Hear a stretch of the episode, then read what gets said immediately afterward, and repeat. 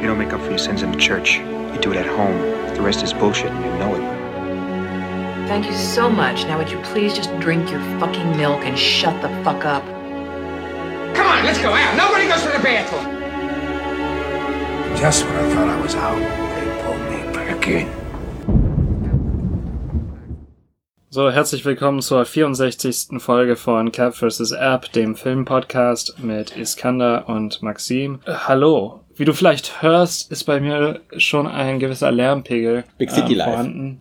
Ja. Ja, genau. Ähm, ich bin auch in Brooklyn, äh, also äh, Liebesgrüße aus New York. Naja, gut, es ist ja überall die gleiche Situation, wenn man in WGs lebt oder bei der Freundin zu Besuch ist, die auch in einer WG lebt, ne? Mhm. Ähm, sind wir jetzt natürlich alle zu Hause und hocken da rum und gehen uns gegenseitig irgendwie auf die Nerven. Im Ja. schlechtesten Falle, im besten Falle hat man miteinander genug Zeit und Muße, Weine zu trinken, Filme zu gucken oder zu zocken, ne? Ja, es ist halt ein Mix aus beidem irgendwo. Mhm. Ich habe festgestellt, dass ich Tom York hasse, der Frontman von Radiohead und auch dafür bekannt, dass er den Score für äh, den neuen Suspiria gemacht hat, unter anderem. Der wird hier gefeiert, äh, also zumindest in Colettes WG. Aber manche Sachen muss man dann einfach in Kauf nehmen, beziehungsweise schlucken. Sonst sind das alles ganz, ganz tolle Typen. Habe ich schon gesagt, was wir heute besprechen? Das machst du irgendwie seit ein paar Folgen immer erst äh, irgendwann, witzigerweise, nicht am Anfang. Ja, ich habe auch das Gefühl, dass meine, meine äh, Podcast-Persönlichkeit viel lockerer geworden ist mit dieser Staffel. Wir besprechen die Filme äh, Beanpole und Inshang. Beanpole von 2019. Wie ist der Typ? Kantemir.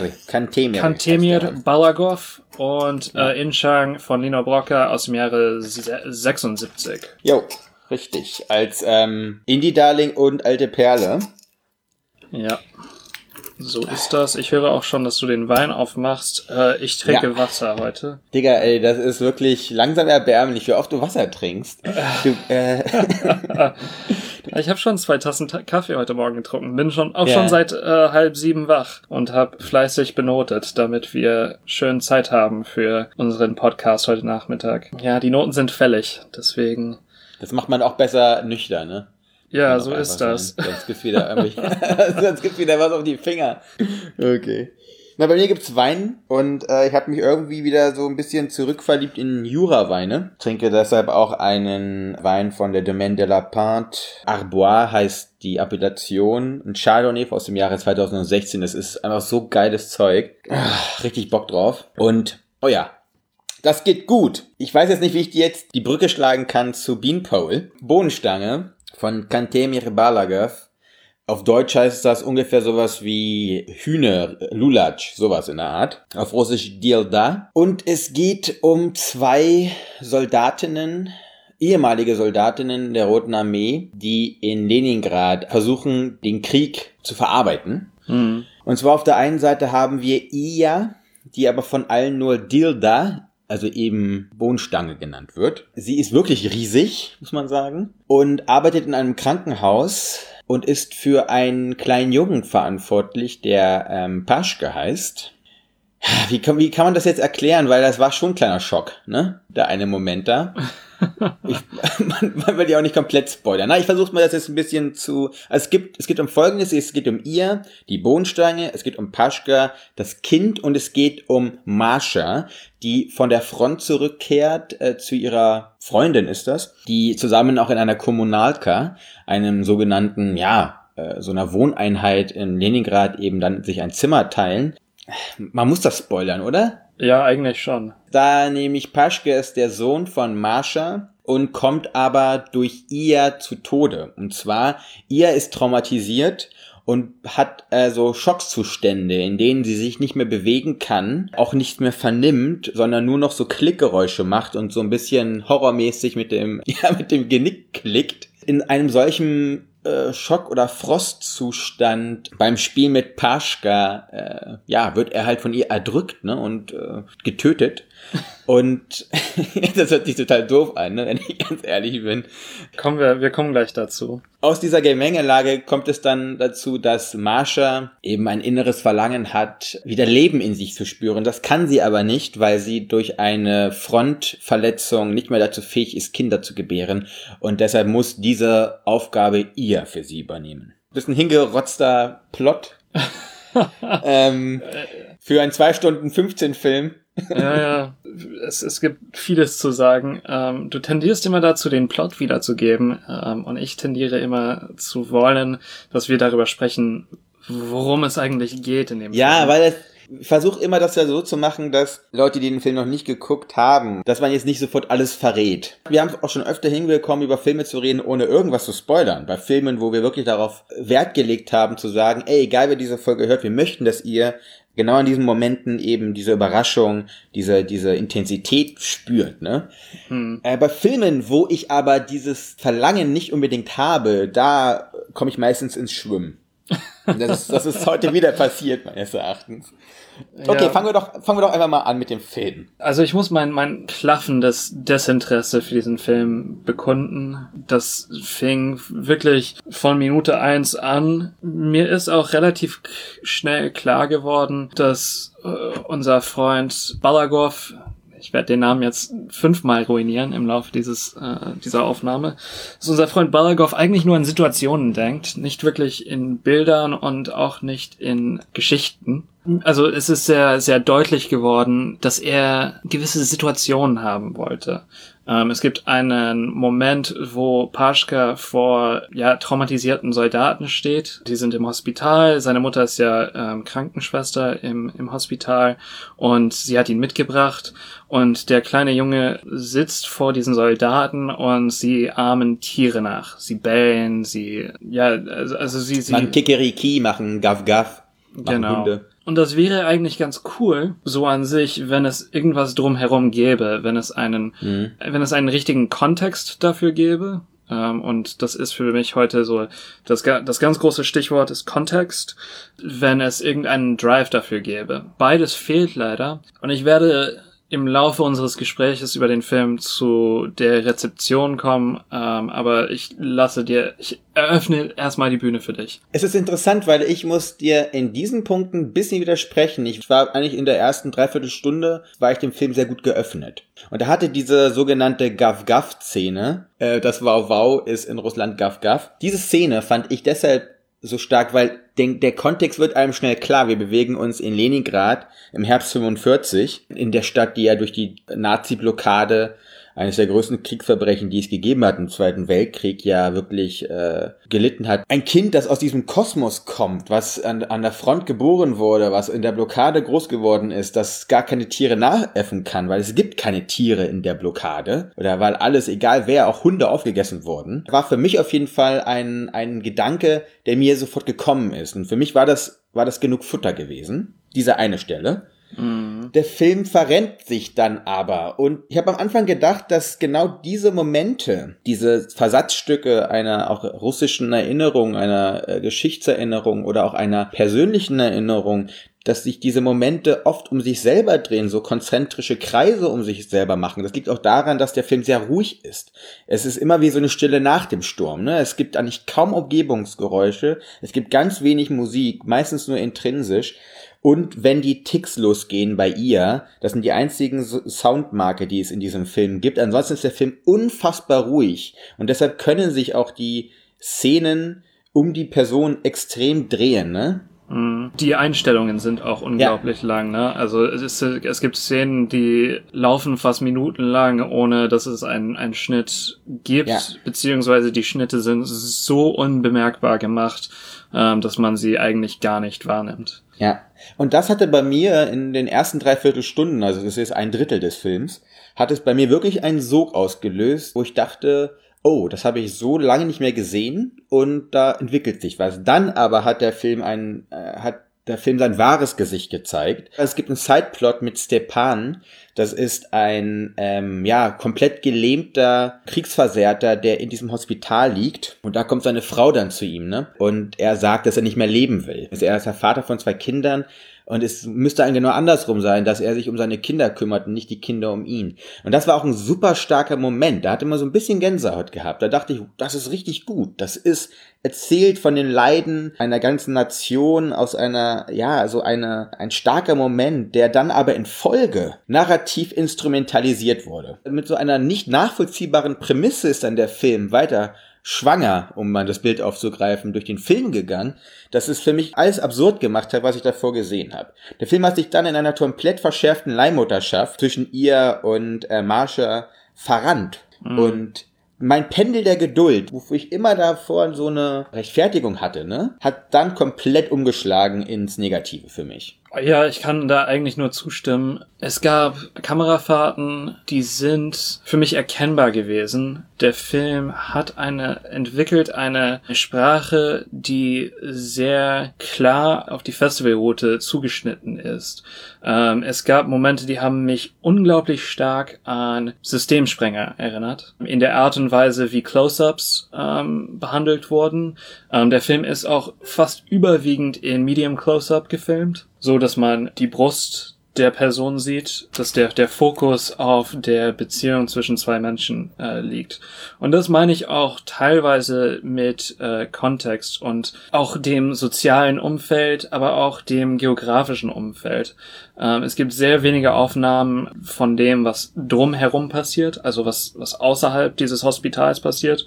Sehr wenig draußen gefilmt worden. Also man hat das Gefühl, dass man sich von äh, einem klaustrophobischen Raum zum nächsten bewegt. Und dabei sind die Aufnahmen selbst auch unglaublich klaustrophobisch. Ähm, sie hängen fast immer an einer Person, eigentlich immer nur an Marsha und äh, ihr. Diese Figuren sind einfach an sich nicht spannend genug, um das zu rechtfertigen, vor allem wenn der Film zwei Stunden und 15 Minuten geht. Wenn man dabei auch noch äh, die Nachbearbeitung des Films beachtet, die sehr sichtbar ist, der Film ist so gemacht, dass er ja ein gewisses äh, Patina hat. Sorry, in Deutschland könnte man sagen, der Til Schweiger-Filter. Genau, der Till Schweiger Filter, Till Schweiger Filter ist drüber gelegt worden. Mal wieder. Du weißt, das ist ein auch ein Steckenpferd für mich und das sage ich ja. äh, bei fast jeder äh, Netflix-Produktion, die wir uns anschauen.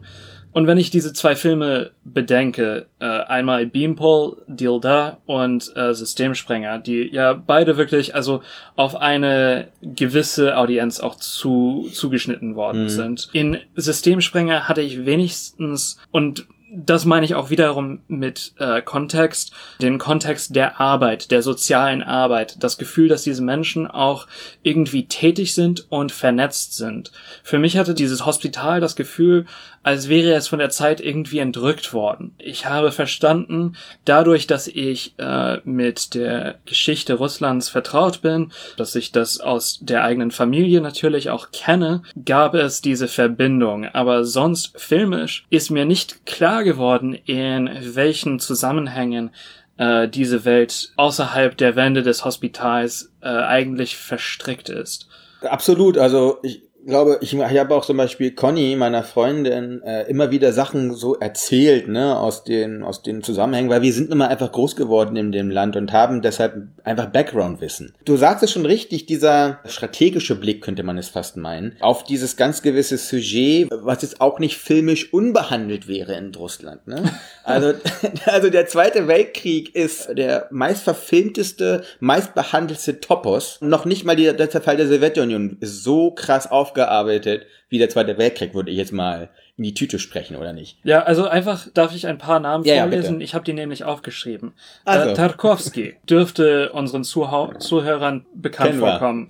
ähm, Shepitko, Kalatozov, Klimov. Das sind Namen, die wir besprochen haben im Laufe dieses Podcasts und man hat wirklich das Gefühl, dass wir hier Mäuse auf den Schultern von Giganten sehen. Hm. Ich muss aber dazu einem sagen, ich finde, dass äh, Ia und Marsha, die werden gespielt von Viktoria Miraschnichenko und von Vasilisa Pereligina. Die machen wirklich cooles Schauspiel, nur Problem ist, ihnen wird zu wenig gegeben, was sie noch sein können. Ne? Die Figuren, du hast es schon gesagt, sind nicht, nicht wirklich ausgearbeitet und dann dieser strategische Blick. Produzentenmäßig war da halt Alexander Radnjansky dabei. Ne? Das ist ein absoluter Erfolgsregisseur aus ähm, Russland, der unter anderem auch für ein paar Zwerginzel-Filme verantwortlich ist, mit seiner Nonstop Production eben. Und äh, wer diesen Podcast auch schon ein bisschen länger verfolgt, weiß, wir sind große, große Fans von Zwerginzel. Mhm. Diese ganze Strategie, so wortkarge, in Sepia eingehüllte Aufnahmen, Kostüm, Drama, nennen wir es jetzt mal, ist schon sehr der Arthouse-Bausatz, ne? Da wird immer noch mal eine weitere Schraube ins Off gedreht, wenn dann zum Beispiel auch auf so homoerotische Momente mit einfließen und du denkst, ja, was kommt denn jetzt noch alles, um ganz gewisse Diskurse unserer heutigen Zeit mit darin zu verweben. Und mhm. irgendwann war das nur noch so ein totales Sammelsurium an, an unterschiedlichen Themen und Topoi, die von 2020 aus betrachtet sind, aber gesagt wurde, wir müssen das alles 1945 nach Leningrad packen.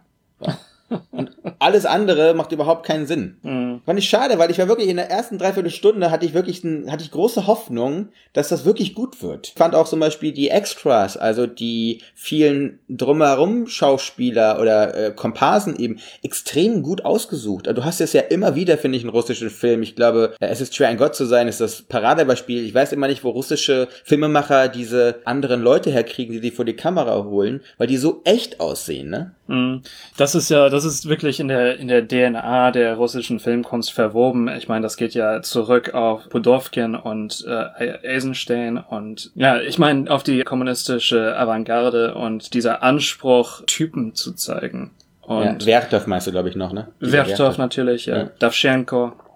Ja auch diese vielleicht russische, dieser Perfektionismus, auch zu sagen, wir müssen einfach ganz gewisse Romane von Tolstoi und Turgenev einfach in zehnteiligen TV-Serien verfilmen, weißt du? Das ist ja auch eine Art und Weise von Akribie, die ja so eine Detailversessenheit hier auszeichnet. Problem ist hier, der Film versucht irgendwie Tolstoi zu sein und ist in dem Sinne noch nicht mal eine Novelle. Das ist so ein bisschen der Einband, in dem dieser Film irgendwie präsentiert wird, passt nicht zum Inhalt, mm. so mhm. muss man ja was sagen. Und dann ist es echt schwer erträgliches Kino, mindestens für anderthalb Stunden für mich gewesen. Na, also ich habe auch im Gucken habe ich mir gedacht, wärst du rausgegangen aus dem Kino? Ich denke, nicht, aber es wäre wirklich haarscharf dran gewesen für mich, wo ich mir okay, wahrscheinlich wow. bei Stunde anderthalb Stunden gedacht hätte, das lohnt sich nicht. Ich kann meine Zeit besser, besser verwerten. Ja. Also dieser Moment ist wirklich hart. Bin noch nie aus einem Kino gegangen. Ist bei den schlimmsten Filmen, die ich geguckt habe, bin ich immer bis zum Ende geblieben. Es ist schon öfter passiert, dass ich, wenn ich zu Hause was geguckt habe, es angemacht habe und gemerkt habe, oh, das wird nix, rolle rückwärts und was anderes anmachen. Das ist gar kein Problem. Aber dieser Moment im Kino zu sitzen, ist mir, glaube ich, so noch nie untergekommen. ja, wir sind aber auch sehr ähm, wählerisch, wenn wir ins Kino gehen. Zum ja. einen und zum und anderen. Leidensfähig auch, oder? Leidensfähig auch. Ähm, es ist aber auch befreiend irgendwo, diese Entscheidung zu treffen und ja. einfach Basta zu sagen. Ich finde auch, Beanpole muss man nicht machen. ja. Kommen wir zu Inchang. Das Mädchen Inchang, wie es genannt wird, auch auf Deutsch. Ach ja? Okay. Ja. Ein Melodrama äh, mit neore neorealistischen Zügen, sagen wir es so. Inshang ist okay. ein... Wenn du das so, wenn du das so anteasern willst, dann... okay. Inshang, äh, das Mädchen Inshang wohnt in einem oder lebt in einem Slum in Manila mit ihrer Mutter Tonja. Die beiden streiten ständig. Arbeit ist knapp, Geld ist knapp. Sie leben wirklich an der äh, Existenzgrenze. Nein, aber ähm, doch ehrlich, sie wohnen da drunter. Ja, sie wohnen unter der Existenzgrenze, das ist schon richtig. Die Verhältnisse sind unglaublich. Das Haus, in dem sie wohnen, wie nennt man das auf Deutsch? Shanty auf Englisch. Also so zusammen. Das ist eine Baracke. Ja, es ist eine Baracke. Wellblechbaracke. Na, Tonja beginnt eine Beziehung mit einem viel jüngeren Mann, der kriminell verstrickt ist, äh, namens Dado. Dado interessiert sich aber für Inshang und so baut sich der Konflikt zwischen Mutter und Tochter auf. Diese Beziehung spitzt sich auf eine Konfrontation zu. Das ist das, worum der Film geht. Vielleicht sollte man noch Bebot erwähnen. Das ist der Freund von Inshang. Er will unbedingt mit ihr schlafen. Sie will aber warten, bis er sie heiratet. Die sozialen Erwartungen ähm, sind sehr konservativ auch ähm, in diesem in diesem Milieu, so dass es auch ein Skandal ist, als äh, Dado zu Tonja äh, oder bei den beiden einzieht. Willst du anfangen oder soll ich anfangen? Ist nicht einfach. Ich fand den Film nur mittel, beziehungsweise ehrlich gesagt fand ich den Film sehr mäßig. Mm. Und das liegt daran, dass ich wirklich meinem inneren Impuls folgen muss, meine Intuition folgen muss und sagen muss, ich habe mich monströs gelangweilt unter der Berücksichtigung all der produktiven Hintergrundgeschichten, die es zu diesem Film gibt, dass dieser Film eben wirklich in Tondo, diesem ärmsten Viertel in ganz Manila beziehungsweise auf den ganzen Philippinen entstanden ist, dass da viele Laiendarsteller aus dem Gebiet dabei sind, dass Lino Brocca der erste war, der überhaupt jemals einen Film gedreht dort zu der Zeit, dass Lino Brocca selbst ein, ein Oppositioneller gewesen ist des Marcos-Regimes. Das ist, ist mir alles bewusst und Heads up und Props out, ne? Also ist toll sowas. Aber mhm. von der filmischen Seite her fand ich das Ding kotzen langweilig und das liegt vor allem an manchen filmischen Entscheidungen, die ich nicht nachvollziehen konnte. Und das liegt nicht unbedingt daran, dass ich noch nie davor einen philippinischen Film geguckt habe, was wirklich stimmt. Ich habe davor noch nie einen philippinischen Film geguckt. Das ist der erste überhaupt in meinem Leben. Aber daran, dass ich innerhalb dieses Films unfassbar viele Elemente gesehen habe, die aus meiner sonstigen filmischen Erfahrung total gut zu rekonstruieren sind. Der Film hat mich von der Thematik her komplett an eine Telenovela zum Beispiel erinnert. Die gesamten interpersonellen Konstellationen, auch wie das ausgehandelt wird, wie das auch besprochen wird. Und das war für mich eine große Telenovela innerhalb der Philippinen, nur anstelle von reichen Grundstücksbesitzern oder irgendwelchen Öldynastien haben wir hier die Ärmsten der Armen im Slum von Manila. Dieser Film hat diese, du hast schon dieses Wort in den Mund genommen, neorealistische Anklänge, weil der so eine Lupe draufpackt, eine Parteinahme hat eben für diese Person, die er uns zeigt, eben die Slumbewohner mit ihren Konflikten, die auch aus einer sozialen Teilhabe oder eben Nicht-Teilhabe resultieren müssen, ja eigentlich. Zum anderen haben wir auch manchmal Montageentscheidungen oder Kameraentscheidungen, die extrem stilisiert sind. Zum einen der Musikeinsatz ist schnulzig und du hast die Montage mit ganz vielen harten Schnitten. Das in Kombination dann noch mit einem eben Schauspiel von Nicht-SchauspielerInnen war für mich sehr schwer zu ertragen. Und wenn ich dann aber noch weiß, dass Lino Brocker eben gesagt hat, ja, er möchte eben unbedingt Leute aus den Slums haben, weil die eben in dem Sinne unvoreingenommen sind der Kamera und dann die Leute vor der Kamera, der Beweis im Film angetreten wird, dass sie eben nur schauspielen wollen und das nicht funktioniert, weil sie es eben nicht können, dann ist das für mich sehr problematisch. Mhm. Du hast Telenovela gesagt. Für mich ist das Melodrama gewesen. Und die Telenovela teilt viel mit dem Melodrama, ist aber viel offener, wo ich hier eine, eine Geschlossenheit sehe. Und in diesen anderthalb Stunden wird für mich eine, eine volle Handlung dargestellt. Es ist eine Geschichte, die für mich ziemlich stimmig ist. Also damit angefangen. Ähm, wenn ich Melodrama sage, meine ich auch, dass ich eine, eine Affinität oder eine, ja, eine Affinität auch zu Regisseuren wie Douglas Sirk kenne. Das schlägt sich auch in gewissen stilistischen Mitteln beziehungsweise stilistischen Entscheidungen auch nieder. Das sehe ich vor allem auch in der Art und Weise, wie Figuren gerahmt werden, welche Tiefe auch wirklich in vor allem dem Haus äh, Tonjas und Inshangs erzeugt wird, beziehungsweise erreicht wird. Ähm, man hat ganz viele Ebenen des Bildes, in denen auch durch die eben die Beziehungen zwischen den Figuren und ihrem Umfeld für mich sehr klar wird. Ich finde eine unglaublich gute, ja, ich weiß nicht, ob man es überhaupt Kostümierung nennen kann, weil eben dieser Film diesen dokumentarischen Aspekt hat.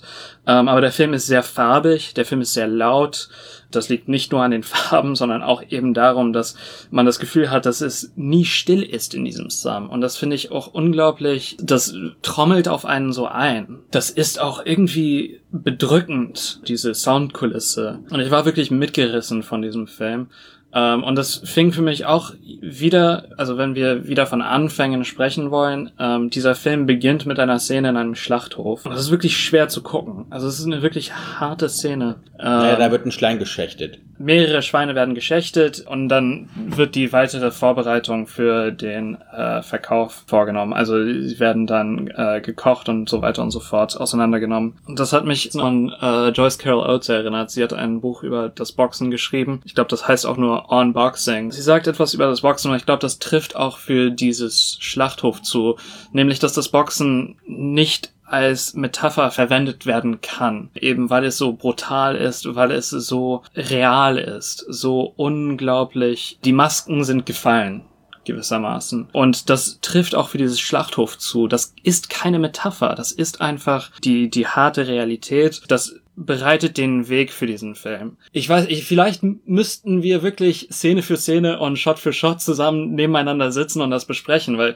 das, was du für eine, ich weiß nicht, hältst du das für Inkompetenz oder einfach nicht deinen Geschmack oder? Ich muss ganz darauf antworten, weil das ist natürlich deine Erklärung und dein Zugang zu dem Film. Ich habe den Film auch mit sehr offenen Augen geschaut und ehrlich gesagt, die genau die Anfangssequenz wird auch deshalb gezeigt, weil eines der Mitarbeiter oder eines der Leute, die das schlachtet, ist Dado. Mhm. Und es wird dadurch eben auch etabliert. Der Mann ist halt, also ich weiß ehrlich gesagt nicht, wie Schweineschlachtung in Mitte der 70er Jahre überhaupt angesehen war oder ob das so ein Problem war wie heute. Ne? Wir natürlich 2020 in unseren veganen Zeiten ist natürlich Schweineschlachtung so mit dem ersten Shot zu zeigen ein absolutes Nonplusultra an äh, Ehrlichkeit und Brisanz zu der Zeit weiß ich es ehrlich gesagt nicht, ne? Mm. Und äh, es wird eben benutzt, die Bildsprache dann zu sagen, Dado ist halt ein der ist halt auch ein Gangster, der ist halt ein respektiertes Gangmitglied, der schneidet die Schweine genauso auf wie eben Menschen. Das ist für mich dann ehrlich gesagt eine Art und Weise von Bildsprache. Da gibt noch viel andere Bildsprache, Fässer, die überlaufen, ganz gewisse Spiegelsequenzen. Das ist alles jetzt nicht so, dass ich sage, das ist ähm, ohne Hintergedanken in den Film gelangt. Und das auf der einen Seite, also dieses ganz klare Wissen um die Effekte eines filmischen Apparates. Du hattest schon mal Bebot erwähnt, ähm, den, ja, eines von diesen Leuten, die da dauernd Billard spielen. Mhm. Also ein totaler Taugenichts. Generell sind Männer richtige Taugenichts in diesem Film. Die Frauen sind die einzigen, die irgendwas geschissen kriegen dort. Das, ist, das fand ich einen sehr schönen äh, Ansatz. Äh, der Bebot verarscht ja auch wieder Inchang. Ne? Du hast schon gesagt, er will eigentlich sie nur ins Bett kriegen. Sie will aus diesem ganzen Moloch raus. Er instrumentalisiert sie auch. Er missbraucht sie in dem Sinne. Mhm. Und dann gibt es eine Szene, in der Bebot eben zusammengeschlagen wird von Dado. Äh, wird eigentlich klar gemacht, ob er das Zeitliche gesegnet hat? Es wird offen gelassen, glaube ich, ne? Wird offen gelassen, aber ja, genau. man vermutet es. Nee, das, das, das wird sogar gesagt, dass er keine Zähne mehr hat und dass er am Leben ja. gelassen wurde. Okay. Diese Szene, die war so krass durch die Montage reingeworfen. Das hat nicht damit zu tun, dass es der Schnitt war, vor allem auch die Musik. Die Musik wird dauernd äh, mittendrin gecuttet einfach. Mhm. Mit diesem Blick und auch mit meinem Background, dass ich ja Filme jetzt nicht nur für den reinen Fun gucke, sehr schwer erkennbar, was jetzt vielleicht wirklich intendiert ist und was auf der anderen Seite auch vielleicht zu dem Zeitpunkt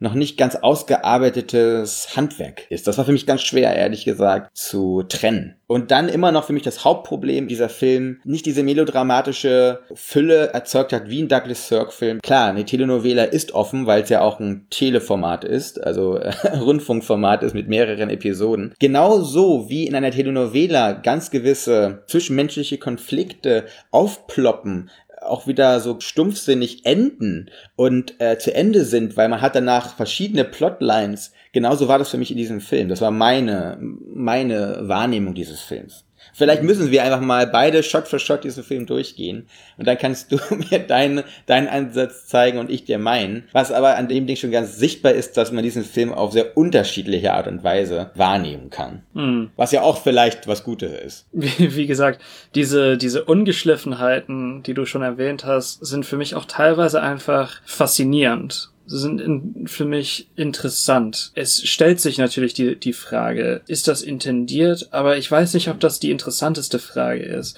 Wie, wie du richtig erwähnt hast, dieser, dieser Schnitt, wo Bebert zusammengeschlagen wird, das ist hart, aber die Szene an sich ist hart.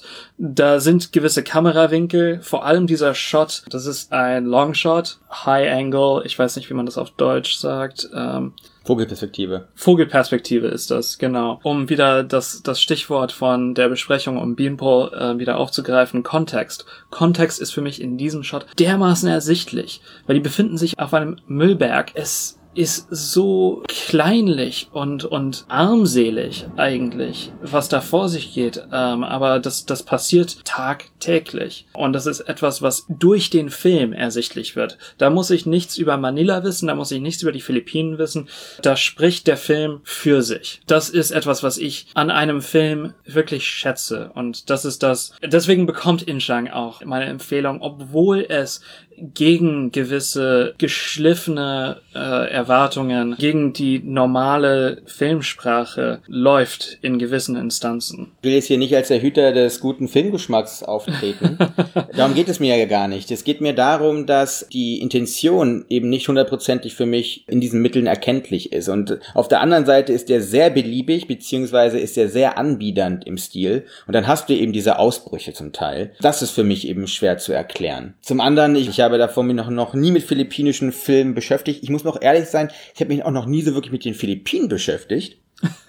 und habe das dann mal gemacht, weil ich habe mir dann auch gefragt, 76, ein, ein, ein Filmteam filmt eben in Manila in so einem Slum. Krass, wie kommt man denn da so an diese Leute ran? Was ist da auch die Intention dahinter? Ne? Ist das so eine Art von Seite von Ghetto-Safari? Wir müssen da den Blick drin machen, der von ganz woanders herkommt. Und ich habe mich dann so ein bisschen mal reingelesen in diese ganze Thematik. Und es ist ganz interessant, weil die Philippinen sind ein Land, das ihre Gemeinden in Einkommensklassen unterteilt. Also da wird da wirklich der monetäre Wert sehr, sehr ersichtlich. Brocker selbst wurde in einem erste Einkommensklasse-Gebiet geboren, ist danach in einem dritte Einkommensklasse-Gebiet aufgewachsen. Die äh, Stadt heißt San Jose. Unfassbar viele unterschiedliche Ethnien, weil es ja natürlich auch immer in verschiedenen Seefahrer Destinationen gelegen hat, da einfach viel Vermischung auch vorgekommen ist. Das merkt man da. Die Währung heißt Pesos witzigerweise. Mhm, ja. Und Tondo, also dieses Slumviertel, in dem dieser Film dreht, ist das ärmste, das unterentwickeltste Gebiet der gesamten Philippinischen Republik. Also das ist dann wahrscheinlich keine Ahnung, ob es noch in Einkommensklasse 6 überpacken kann. Das war für mich dann das Problem. Ich habe dann diese Intention nicht ganz begriffen, vor und hinter der Kamera, von der Kamera. Ich würde auch sagen, man muss sich diesen Film angucken, weil ich finde generell, es ist immer wieder wichtig auch, sich mit Filmkulturen und Filmerzeugnissen zu beschäftigen, die wir nicht in unserem Kanon drin haben. Diese Reibung, die es jetzt auch gemacht hat, ist ja auch schön. Und ähm,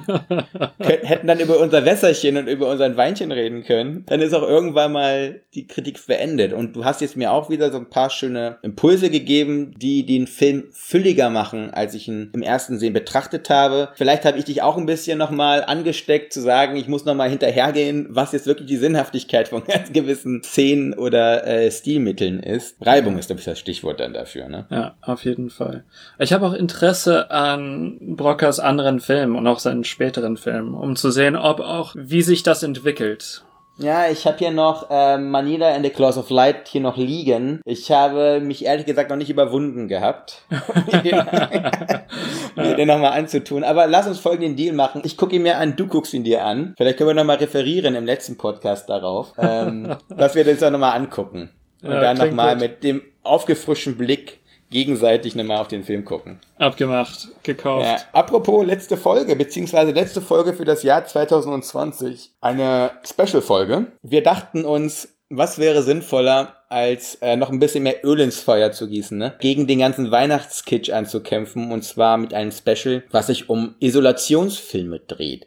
Um Filme, die sich mit Vereinsamung, Einsamkeit und Enge beschäftigen. Ja. Wir sind ein bisschen geschwommen, welches Thema wir machen, haben wir einmal um uns rum geguckt und dachten uns, das wäre doch ein gutes, gutes Motto. äh, naja, und nach Beanpole äh, und vielleicht auch nach Inchang haben wir ein gewisses, äh, einen gewissen Masochismus in uns erkannt. Deswegen, wieso nicht weitermachen damit? Na, obwohl wir da wahrscheinlich wieder fast nur Lieblingsfilme reinpacken werden. Ne? So, so halbe. So, ja. äh. Dann hören wir uns dann für die letzte Folge in diesem Jahr. Danach machen wir auch eine kleine, kleine Winterpause bis, sag ich mal, Mitte Januar wahrscheinlich. Ne? Wir hören uns dann am 13. Dezember mit dem Special Isolationsfilm. Jo, ich freue mich.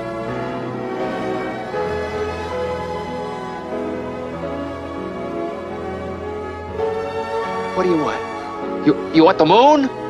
Just say the word and I'll throw a lasso around it and pull it down. Hey, that's a pretty good idea. I'll give you the moon, Barry.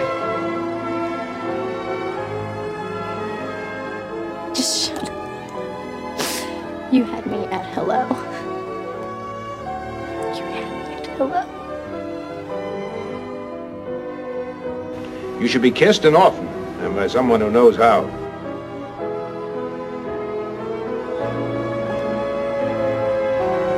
I'm also just a girl standing in front of a boy,